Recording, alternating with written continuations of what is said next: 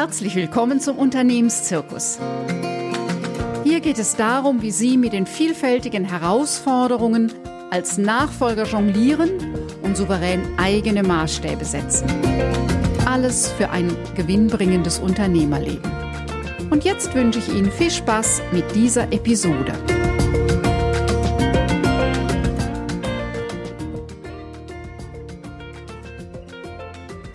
Herzlich willkommen zur Vorstellungsfolge meines Podcasts. Sie fragen sich vermutlich, ob die Zeit, die Sie hier investieren, sinnvoll genutzt ist. Diese Frage will ich Ihnen beantworten. Sie sind hier richtig, wenn Sie in einem Alter sind, dass Sie über eine Nachfolge Ihres Unternehmens nachdenken und noch nicht wissen, wie Sie es angehen sollen.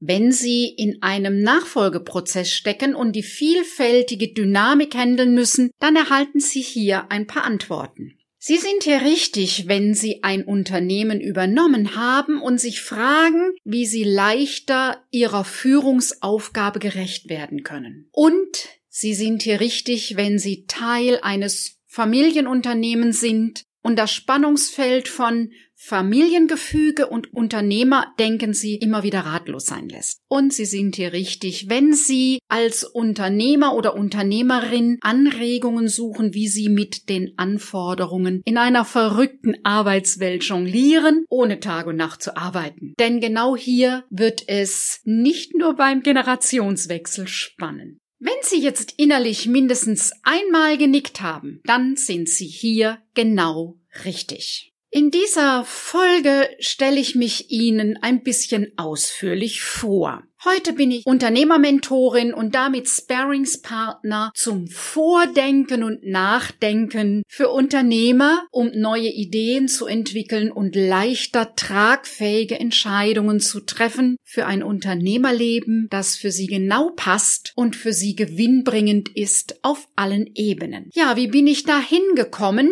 dass ich heute diese Arbeit mache? Jemand meinte mal zu mir, dass ich einen Patchwork-Lebenslauf hätte. Das finde ich nicht. Für mich hat mein beruflicher Werdegang und mein Lebensweg einen dicken roten Faden. Denn ich gehe immer bis zum Horizont und dann schaue ich weiter und gehe weiter bis zum nächsten Horizont. Ich bin Jahrgang 63 und zur Zeit, zu der Zeit waren Karrierepläne für Frauen nicht oder wenig bekannt. Also zumindest ich hatte keinen Karriereplan. Was mich aber allerdings ausmacht und zwar schon immer ausgemacht hat, war, dass ich total neugierig bin und quasi ein Wissensjunkie. Ich liebe das Internet mit all seinen Möglichkeiten, sich Wissen anzueignen. In meiner Kindheit war das nicht so einfach. Da waren Bücher zumindest bei uns zu Hause nicht selbstverständlich. Sie waren teuer und rar. Und eine Bibliothek lernte ich erst in der Schule ab dem fünften Schuljahr kennen. Ich habe diese Bibliothek geliebt. Eines ist ganz klar, ich arbeite total gerne. Ich war immer voll berufstätig. Auch wenige Wochen nach der Geburt meiner Tochter habe ich wieder angefangen. Warum?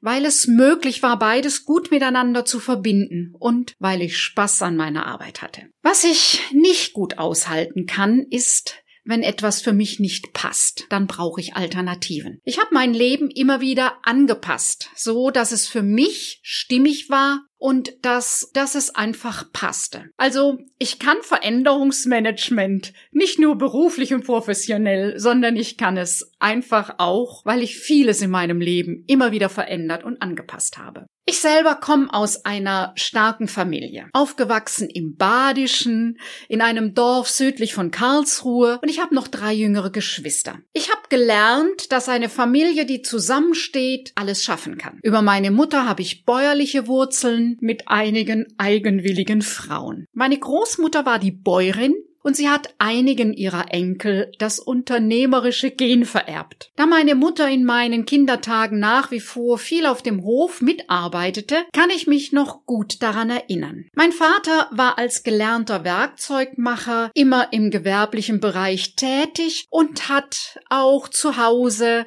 äh, sehr geschickt all die Dinge erledigt, die er ideenreich mit seinen Händen umsetzen konnte und hat mich in meinen vielen Umzügen auch immer wieder unterstützt, genauso wie meine Geschwister bei ähm, Umzügen und Häuslebau und all das, was so zum Leben dazugehört. Seine Liebe zu den Büchern ist bis heute etwas, was uns beide verbindet. Heute weiß ich, dass die Bildungsoffensive in den 60er und 70er Jahren für mich ein Glücksfall war. Denn eine weiterführende Schule und ein Studium waren nicht das, was üblich war und auch nicht das, was sie als erstes gedacht hat. So machte ich auch nach der Schule zuerst eine Darmschneiderlehre am Staatstheater Karlsruhe und das war für mich ein Einblick in eine ganz faszinierende Welt der Bühne, der Künstler, der wundervollen Kostüme und der ganz außergewöhnlichen Persönlichkeit. Nach meinem Studium der Religionspädagogik in Freiburg war ich 15 Jahre lang Seelsorgerin in der katholischen Kirche und habe miterlebt die Fusionen von Gemeinden und die Veränderung in den Organisationen und damit auch die verbundene Trauerarbeit und Aufbruchstimmung. Zu meinen Aufgabenfeldern gehörten ganz klassisch Kinder- und Jugendarbeit, Trauerbegleitung und vieles, vieles andere mehr. In meinen ersten Berufsjahren hatte ich Berührung mit dem Thema Supervision und einer Supervisorin, äh, später auch mit einem Supervisor. Und ich war sehr fasziniert von diesen Kollegen, die eben schon Supervisoren waren. Mich faszinierte ihre innere Unabhängigkeit. Mich faszinierte ihre souveräne Persönlichkeit. Ich habe dann in den 90er Jahren angefangen, TZI zu lernen, themenzentrierte Interaktion nach Ruth Kohn, wo es darum geht, wie man in Gruppen, ja, gewinnbringend zusammenarbeiten kann. In den 90er Jahren habe ich meine Supervisionsausbildung, die ja berufsbegleitend äh, drei Jahre geht und das mit kleinem Kind. Ja, Supervision und Coaching sind ja alles keine, keine geschützten Begriffe, deshalb geht das oft auch durcheinander. Was nochmal das Besondere bei einer Supervisionsausbildung ist, ist, dass sie wirklich anspruchsvoll ist. Ich sagte eben schon drei Jahre berufsbegleiten. Inzwischen gibt es Masterstudiengänge dafür. Und Supervision ist eben nicht, was oft in den Köpfen ist, nur eins zu eins Coaching, sondern die Supervisoren lernen auch, mit Gruppen zu arbeiten, was eine eigene Dynamik hat und natürlich nochmal mit Teams, also mit Menschen, die auch tagtäglich eine Aufgabe zu erledigen haben. Also da ist dann auch schon die Schnittstelle zu Entwicklungen einer Organisation, zur Entwicklung professioneller Qualität von Arbeit in einem Unternehmen, in einer Organisation.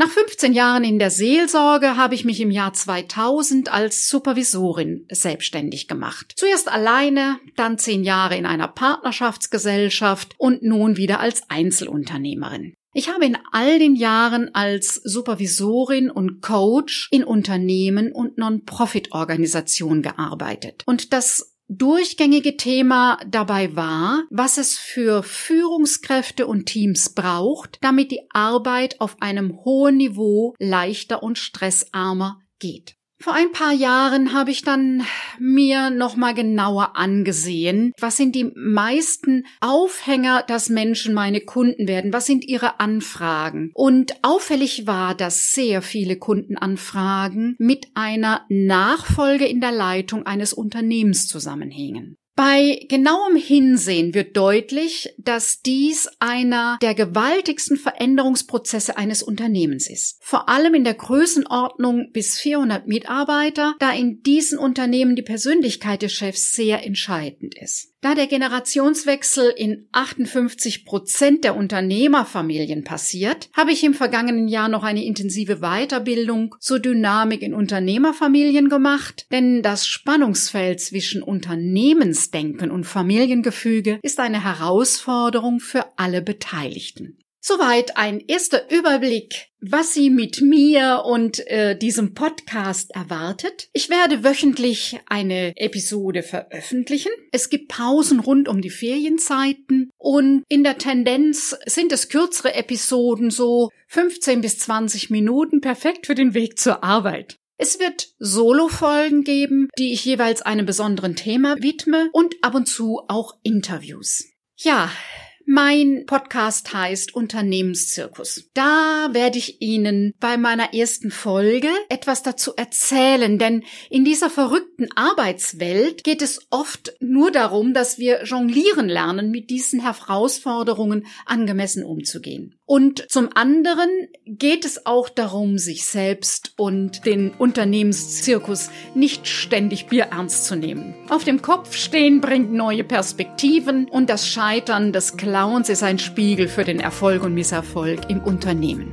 Die zweite Episode geht dann schon um das äh, Thema Unternehmen sucht Nachfolger, der Fahrplan für die Phasen der Unternehmensnachfolge. Für einen ersten Überblick stelle ich Ihnen in dieser Folge dann die drei Phasen der Nachfolge vor mit den jeweils ganz besonderen Fragestellungen. Hören Sie also einfach jetzt in die ersten Folgen rein. Ich freue mich auf Sie.